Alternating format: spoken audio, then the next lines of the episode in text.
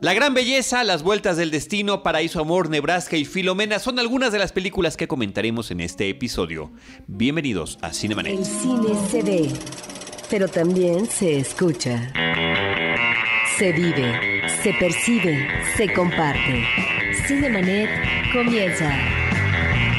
Carlos del Río y Roberto Ortiz en cabina www.cinemanet.mx es nuestro portal, un espacio dedicado al mundo cinematográfico.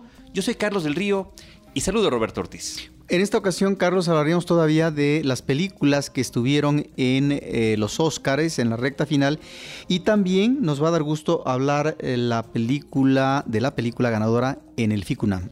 Muy bien, Roberto, pues eh, ¿qué te parece si arrancamos con la cinta que se estrenó recientemente en México?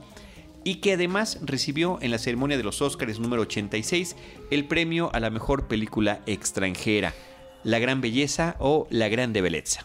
Sí, alguien ha comentado que si no es una calca, es uh, una película inspirada pero que tiene muchos referentes en Federico Fellini, este director italiano importante, y diría que efectivamente es deudora de este cineasta, sobre todo de películas eh, que él hace en los 60 como La Dulce Pita y Ocho y medio, donde observamos personajes de una gran complejidad, personajes que pueden estar en una crisis y que nos muestra también un ambiente de Roma que tiene que ver con el mundo del espectáculo, con el cine, con los periodistas, etc. De tal manera que estos personajes extravagantes que observamos en estas cintas están presentes también en la película La Gran Belleza. Nos remite a quién? A un hombre ya mayor, un hombre que ha sido escritor, que está en los medios, que pertenece a esta esfera de la burguesía en donde hay fiestas constantemente, hay un afán por el divertimento cotidiano. Y lo que yo quisiera decir aquí es que mientras los personajes de estas películas que yo menciono eh, de Fellini como lo que podría ser la hondura existencial, la crisis eh, de la pareja matrimonial en las películas de Antonioni también de los 60. En el caso de esta cinta, si bien es cierto que estamos ante, personajes que parecieran eh, vacíos más que superficiales, porque son personajes ah, extravagantes, son personajes que están en el ámbito de la intelectualidad, que tienen una gran raigambre cultural, que tienen conexión con el mundo eh, de la gente de la nobleza, etcétera. Bueno, lo interesante aquí, Carlos, con una extraordinaria fotografía eh, que hay que, en este caso, eh, destacar, debida a Luca Vigasi, encontramos a esta serie de personajes que están viviendo su realidad, que no se cuestionan sobre la misma y que por lo tanto esto provoque eh, que ingresen a un sendero tortuoso o suicida, ni mucho menos estamos ante la vida diaria y ante la forma como asumen su realidad y estas vivencias finalmente que están ahí. Es realmente una película muy atractiva, era ya una película fuerte en eh, la parte final del Oscar. Y me parece que es una cinta que hay que ver, es una película de larga duración que desde un principio observamos esta magnífica factura y esta serie de personajes, son una, más que una historia, Carlos, son viñetas en este día al día de estos personajes que no se debaten en el sufrimiento, se debaten en una vida cotidiana de disfrute, eh, de eh, alegría, de holgorio y en donde vamos observando lo que finalmente es la personalidad de cada uno. Pues ahí está esta película de 142 minutos de duración, dirigida por Paolo Sorrentino, que a la hora de recibir su premio a la mejor película extranjera en los Óscares, agradeció entre muchas otras personalidades y personajes a Fellini y hasta Maradona, cosa que pareció realmente curiosa y extraña. Roberto, vámonos con otra película que tuvo un par de nominaciones en esta última entrega de los premios Oscar. En México tiene el extrañísimo título Las Vueltas del Destino. En inglés se llama August Osage County y es una película protagonizada por Meryl Streep, Julia Roberts y una serie de, actores, Roberto, que me parece eh, muy interesante la forma en la que los integran en esta cinta, como Chris Cooper, Ewan McGregor, Sam Shepard, Dermot Mulroney, Juliette Lewis, Abigail Breslin y hasta Benedict Cumberbatch que es el actual Sherlock Holmes en la serie británica.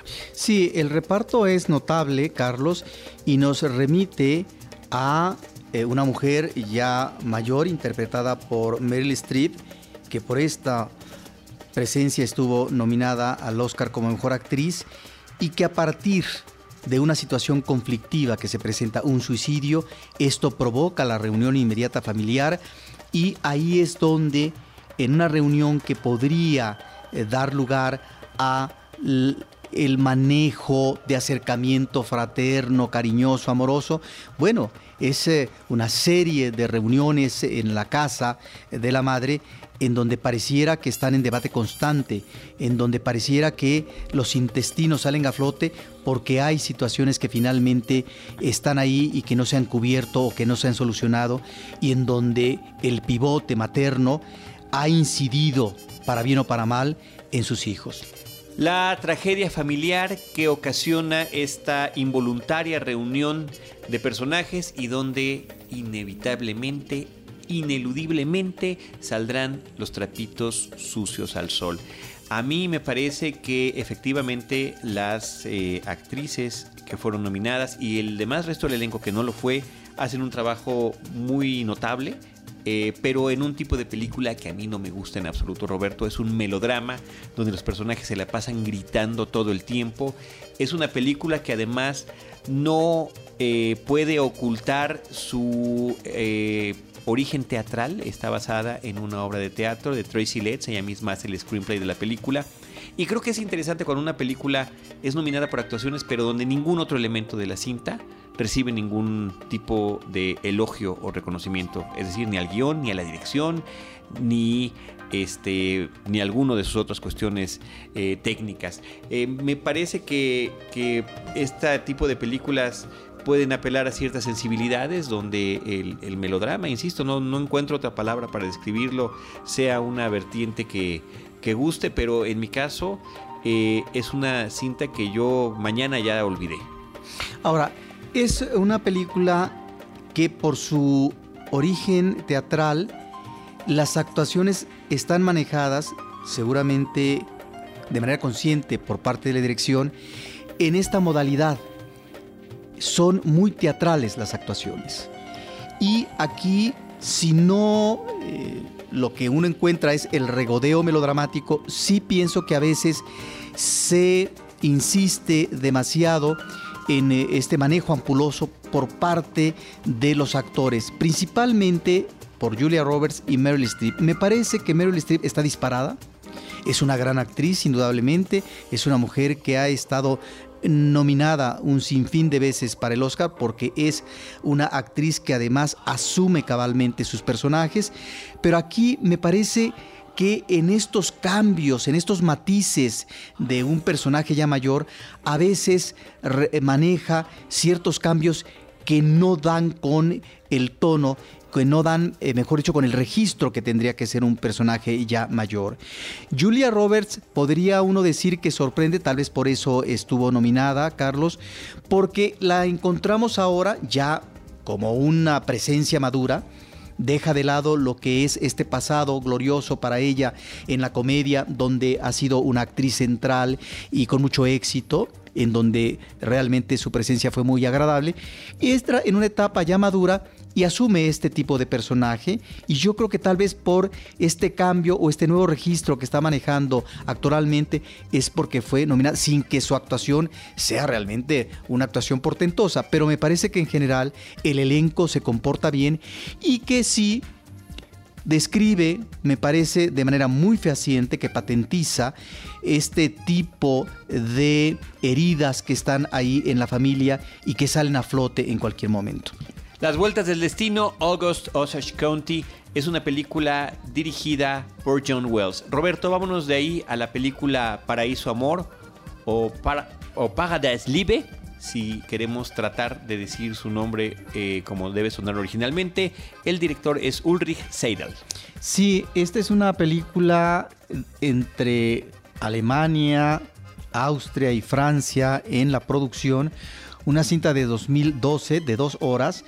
Es eh, una cinta interesante y yo aquí mencionaría cinematográficamente un antecedente, Carlos, de una película que se exhibió hace algún tiempo, de 2005, que se llama Bienvenidas al Paraíso, de Lauren Cantet, que es una cinta que actuó mm, Charlotte Rampling, que nos remitía a este turismo que se manejó en los años 70 en Haití, el turismo sexual por parte de mujeres ya maduras o grandes que llegaban a Haití para poder tener el disfrute sexual con jóvenes ah, negros que finalmente a partir de una cantidad que podían ellas inmediatamente sacar del bolsillo, podían tener este tipo de disfrute sexual que posiblemente en su vida personal en esos momentos no la tenían. Ahora creo que nos estamos ante una película en Paraíso Amor como más ah, cruda, como más directa, eh, más descarnada diría yo,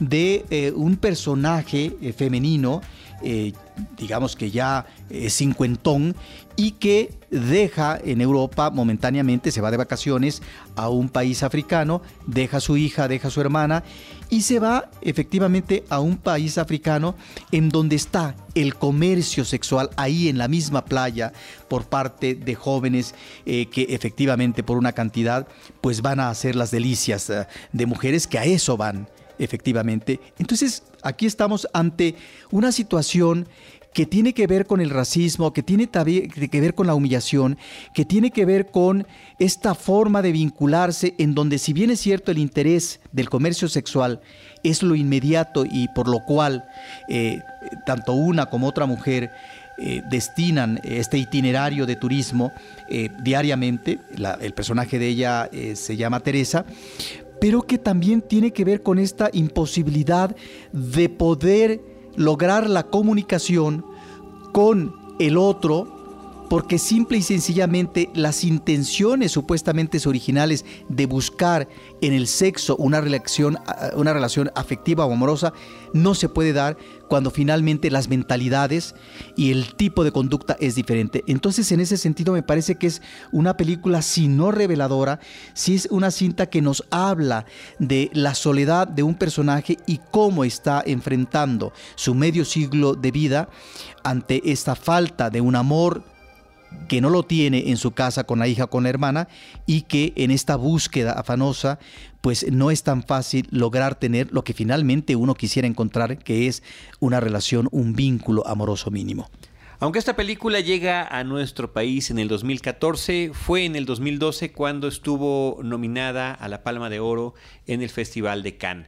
Roberto, vámonos ahora a platicar de la película Nebraska de Alexander Payne, un director que nos ha entregado, creo que piezas deliciosas y que una de sus especialidades es este asunto del llamado road movie, donde sus personajes eh, atraviesan una serie de cambios importantes en sus vidas, pero suceden durante un trayecto físico. Sí, y ahí es eh, donde encontramos a un hijo que acompaña al padre ya senil con problemas eh, ya mentales, que piensa que ha ganado una cantidad enorme de dinero y tiene que viajar a un lugar muy lejano, tiene que llegar a Nebraska para poder recoger este premio que según él ha ganado. Sí, que, que va, está, este, vaya, está basado en este tipo de, de promociones que hacen algunas empresas donde le anuncian a alguien que es un posible ganador de un premio, ¿no? Y que tiene que comprar, pues no lo sé, el Reader's Digest lo hacía aquí, el famoso Selecciones. A mi mamá le llegaba cada rato hasta una llavecita dorada, ¿no? Y me decía que había que ir por el premio. Le digo, no, mamá, ese parece que no, pero bueno. ese es, el, es el, la excusa de la película. Pero creo que lo que sucede importante es este viaje eh, del hijo con su padre a un reencuentro familiar Fíjate qué diferencia de reencuentro familiar al que vemos en la este. película de, las vueltas del destino o agosto, que es como debe haberse llamado, del condado Osage, con esta eh, forma en la que nos lo presenta Alexander Payne. Por cierto, en una película en un estupendo blanco y negro. Me parece que esa es una de las, de las cosas que mejor se pueden apreciar de la cinta. Con un Bruce Dern, una eh, presencia importante de un cine de otras épocas, ¿no? particularmente de los años 70 en los Estados Unidos, que en esta etapa eh, de, la, de, la, eh, de adulto mayor. Creo que ya decir de la tercera edad es políticamente incorrecto. Eh, que muestra momentos de lucidez ocasional, que es un alcohólico, realmente nunca recuperado, y que está en esta especie de, de, fantasía y que inclusive él se lo llega a creer cuando visita su, el pueblo de donde salió y donde el hecho de haber o de creer que tiene la posibilidad de, tener dinero, bueno, cambia la actitud de muchos de los habitantes. Ahora, también en esta película nos encontramos ante este reencuentro con la familia, después de mucho tiempo de no haberla vista, pero en donde la familia finca sus, sus, intereses en función del dinero.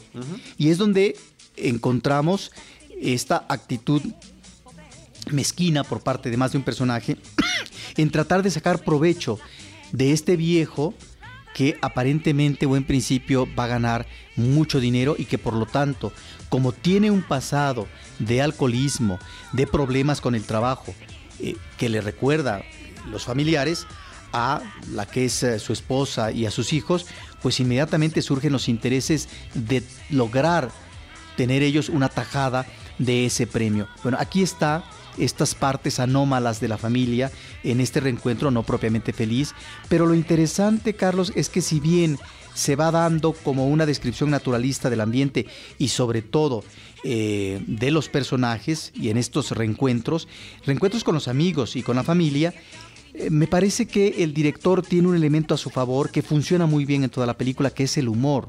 Hay ciertos toques eh, de humor que le funcionan muy bien en la película y que esto evita que de repente la película llegue a una instancia dramática que a lo mejor se podría volver eh, eh, muy grandilocuente.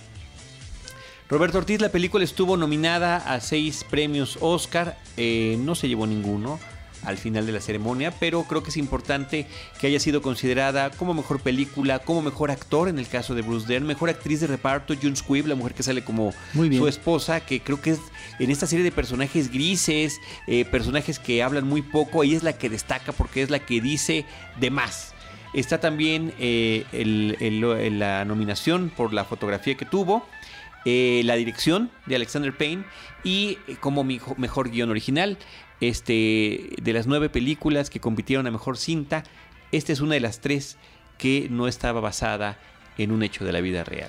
Y el reparto actoral está muy nivelado, Carlos. Eso me gusta también de la cinta. Es correcto, Roberto. A mí me gustó mucho. Eh, es, por ejemplo, una sorpresa encontrar que el, actor que interpreta al hijo, Will Forte, eh, está muy bien en este papel de un hombre que va descubriendo antecedentes familiares, la propia historia de sus padres a través de este viaje. A mí es una película que verdaderamente me conmovió, que me parece que es importante. Y bueno, el director ha hecho estas cintas que tanto han gustado como Entre Copas, la película About Schmidt con Jack Nicholson o Los Descendientes. Y lo interesante del personaje del hijo es... Uh, en este viaje una forma tal vez de resarcirse de situaciones que él no ha resuelto en su vida, en su vida amorosa, porque él acaba de considerar que pudo haberse casado con una mujer, que la mujer se retira de vivir en el espacio vital con él y que ahí está una falta de responsabilidad en lo que debería haber sido su consideración hacia la pareja amorosa. Roberto Ortiz, vámonos de la película Nebraska de Alexander Payne a la cinta Filomena de Stephen Frears, la película protagonizada por Steve Coogan y Judy Dench.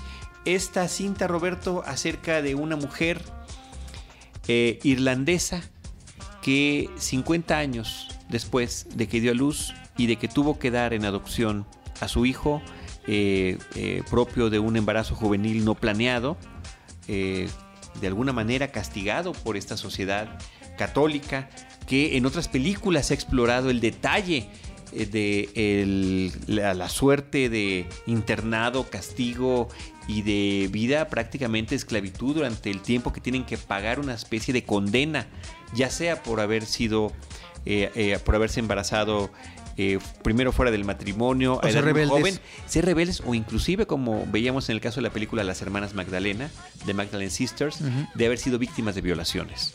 Y bueno, ¿qué es lo que sucede todo este tiempo después? Eh, la búsqueda de saber qué pasó con ese niño que dejó. Sí, a mí eh, la Es película... otro road movie, ¿eh? Y es otro road movie con un personaje eh, de la adulto mayor, ¿sí? Es eh, una película que le sienta bien el medio tono que maneja y en donde eh, funciona también a la perfección la mancuerna actoral de una mujer ya mayor, de la tercera edad, que es interpretada con decoro por parte de Judy Dench, y un hombre que se dedica al periodismo, que es el que se va a responsabilizar de tratar de hurgar en el destino de un hijo que ella tuvo y que ha desaparecido del mapa. De tal manera que aquí es donde encontramos en este itinerario muy bien la descripción de este personaje que tiene muy fuerte su vínculo con la religión católica. Pese a todo lo que le ha pasado, eso es una cosa eh, difícil es- de entender. Es- eh, a mí me parece que se puede entender a partir de que si bien padeció una situación terrible, finalmente es una mujer que sigue al pie de la letra estos preceptos cristianos y uno de ellos tiene que ver con el perdón. Y ahí es donde una escena que me parece muy interesante, donde una de las monjas que tuvo responsabilidad ya anciana, con el destino de estos niños que fueron quitados de sus eh, madres jóvenes y ellas inmediatamente trasladadas al trabajo esclavizante como eh, gente que está lavando ropa, ahí vemos lo que es la visión y la actitud diferente por parte del periodista y por parte de Filomena. Y es ah, un ejemplo o una especie de referencia de una mujer que a final de cuentas y que tal vez por eso ha decidido destapar la cloaca en la parte final de su existencia, precisamente también por un complejo de culpa que ella ha llevado sobre su conciencia durante muchos años por algo que finalmente está identificado con el pecado a partir de lo que son los preceptos de la institución religiosa. Me parece que es una cinta eh, encantadoramente conmovedora, una película muy fuerte, una actuación notable de Judy Dench, ciertamente distinta a la que nos tiene acostumbrados. Siempre es ella un personaje muy fuerte eh, que se impone y aquí se tendrá que imponer en ciertos momentos, sí, pero en este sentido que tú estás comentando, en la forma en la que su personaje entiende eh, su religión, su catolicismo y, eh, y una mujer sencilla una mujer que puede deleitarse con esta serie de novelas eh, anecdóticas que me parece que esa es una de las escenas más simpáticas de la Sí. película cuando le cuenta a este periodista educado eh, y, y bueno me parece que hasta prepotente en su actitud Y en otra dinámica andar. cultural. Ah, bueno absolutamente completamente distinta y después de que le cuenta con un detalle la novela que le leyó le pregunta a él si se, si se la presta y dice siento que ya la leí Responde Ahora, me a parece mí- que Steven Coogan, Steve Coogan, que es además eh, guionista de la película, está también muy bien en esta contraparte.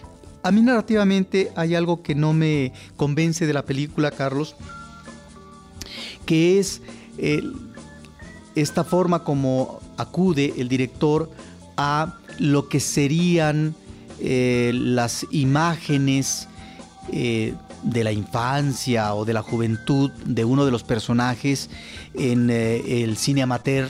Hay estos registros que son atisbos de este personaje que está buscando afanosamente Filomena. Eh, A mí sí me gusta. Suena muy falso. eh, Sí, no, son, gustaron, son, son referentes que ablandan el melodrama y que aflojan lo que se había manejado con consistencia hacia el momento. Ahí me parece que no es que sea fraudulento, pero eh, hace que el melodrama eh, eh, pierda esa fuerza que está llevando hasta el momento. Fíjate que a mí al contrario me parece que lo fortalece y que es una manera, este tipo de flashback, con, como si fuera una película casera, algunos recuerdos de este personaje, eh, me parece que ilustran al espectador muy bien eh, la historia que se va descubriendo a lo largo de este, de este viaje de vida. Roberto, ahí está la película Filomena con Judy Dench y Steve Coogan de Stephen Frears. Vamos ahora a pasar a una película que también me gustó mucho. Se llama Saving Mr. Banks en el título original, Salvando al señor Banks. Es un título que debió haberse conservado porque es lo que significa esta película. Sin embargo, el título comercial en nuestro país es El sueño de Walt. Y esto se debe a que Walter Disney, el legendario y mismísimo Walt Disney, lo que podría ser una de las primeras ocasiones en que es representado como personaje de ficción en una historia basada en hechos de la vida real, pero eh, que no es un documental. En esta ocasión es interpretado y creo que muy bien por Tom Hanks eh, en una historia que trata sobre eh, cómo consigue Walt Disney los derechos de literarios para hacer la película de Mary Poppins, de su muy celosa autora. Sí, es el cine dentro del cine. Ese es un atractivo que tiene la película en principio. El otro es el dúo actoral, ¿no? que es ah, fuerte, que está muy bien llevado.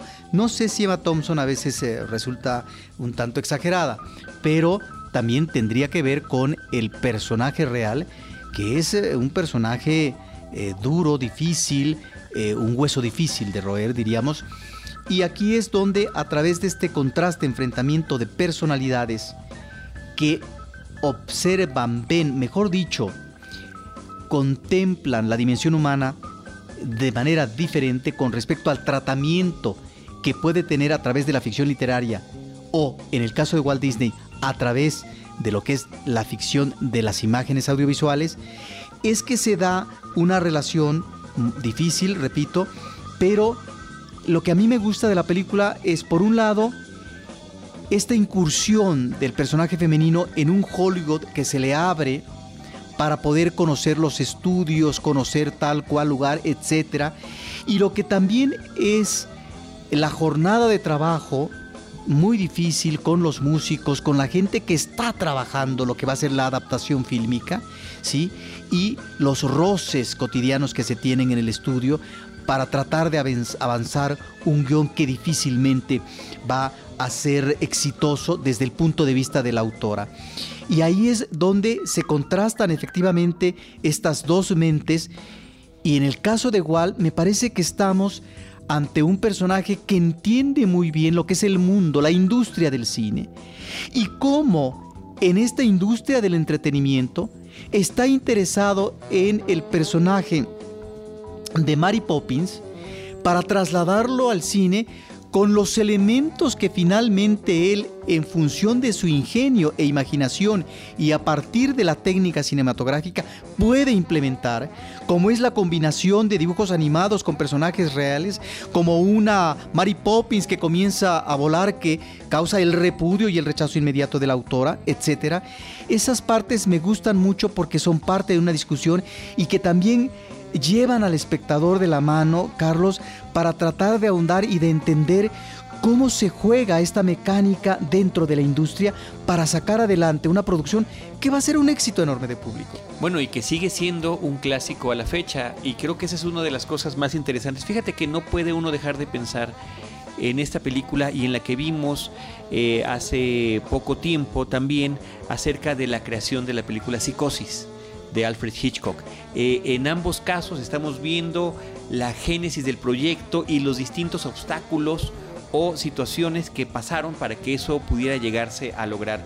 Aquí ni siquiera llegamos a ver eh, lo que es la filmación de la película. Estamos más bien en los pasos previos. Estamos ante la adaptación de la obra literaria hacia el guion cinematográfico y una de las cosas más interesantes que tiene esta película es la participación de lo, quienes fueron los hermanos Robert y Richard Sherman. Música y letra de tantísimas y tantísimas películas animadas de Walt Disney con tanto éxito y que estamos escuchando eh, una especie de versiones preliminares de estas canciones que hoy en día son absolutamente reconocibles.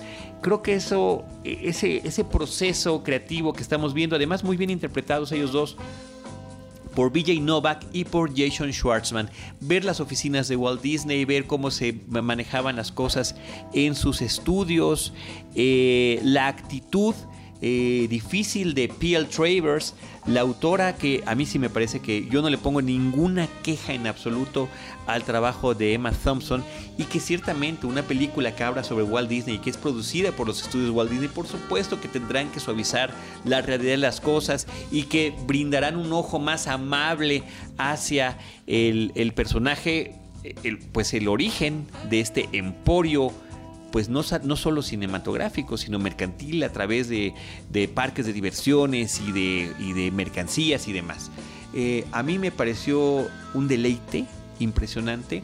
Los flashbacks hacia la vida de P.L. Travers me parece que están hechos con un gran detalle. Eh, la interpretación de Colin Farrell también me gusta mucho, como el padre de P.L. Travers en estos flashbacks hacia su vida en Australia. Creo que es una película que está llena de sorpresas, Roberto. Creo que es una película que si vemos, pues prácticamente eh, pues es muchísima gente la que ya ha visto Mary Poppins. Si no han visto Mary Poppins, véanla. No importa si lo hacen antes o después de ver esta película. Si ya la vieron, la verán de otro, con otros ojos, de una manera completamente distinta cuando entendemos, por una parte, eh, algunos elementos eh, que conforman la historia del personaje original y de la forma en la que muchas cosas son suavizadas a través de una visión eh, más comercial, más dulce, más suave y la integración de estos dibujos animados en la película. Pero que en la historia de ficción eh, de esta cinta hay un punto nodal, eh, de acuerdo a lo que estás diciendo, que es la ubicación inteligente por parte de Disney de observar en el contenido y en el personaje de Mary Poppins resabios de infancia que él identifica también en una fase de su vida muy dura, difícil, y que pareciera que ahí encontramos un paralelismo en ambas infancias, tanto la de la autora como la del eh, productor de cine Walt Disney, y que por eso un hombre como Disney ubica en ese eh, origen literario elementos que fueron parte de, su vida en términos de, identificación o de espejo y que observa que pueden ser trasladados al cine para el gran público para tratar qué problemas del ser humano que tienen que ver con el tránsito de la vida de una u otra etapa. Fíjate que no sé si de verdad la historia eh, me suavizó pero me parece sorprendente que un director que ha hecho cosas que no me han gustado nada en el pasado, como la película del Álamo o The Blind Side, que me parece que es una cosa estupendamente mediocre, por la que le dieron un inmerecido Oscar a Sandra Bullock, eh, sea el hombre que nos haya traído esta, esta historia. A mí, a mí me parece que es una película encantadora, la estoy poniendo en mi, en mi lista de películas de este año, de este 2014, Roberto, ya estamos en marzo y eh, pues se va a la recta final de lo que serán las 10 que siempre platicamos cada que acaba el año. Saving Mr. Banks, la película que en México se llama El sueño de Walt. Roberto, finalmente eh, la película Costa da Morte. Mira, yo vi esta película hace unos días en la Cineteca Nacional. Eh, fue el inicio de su recorrido en esta institución. Una película de Luis Patiño, estuvo presente el director.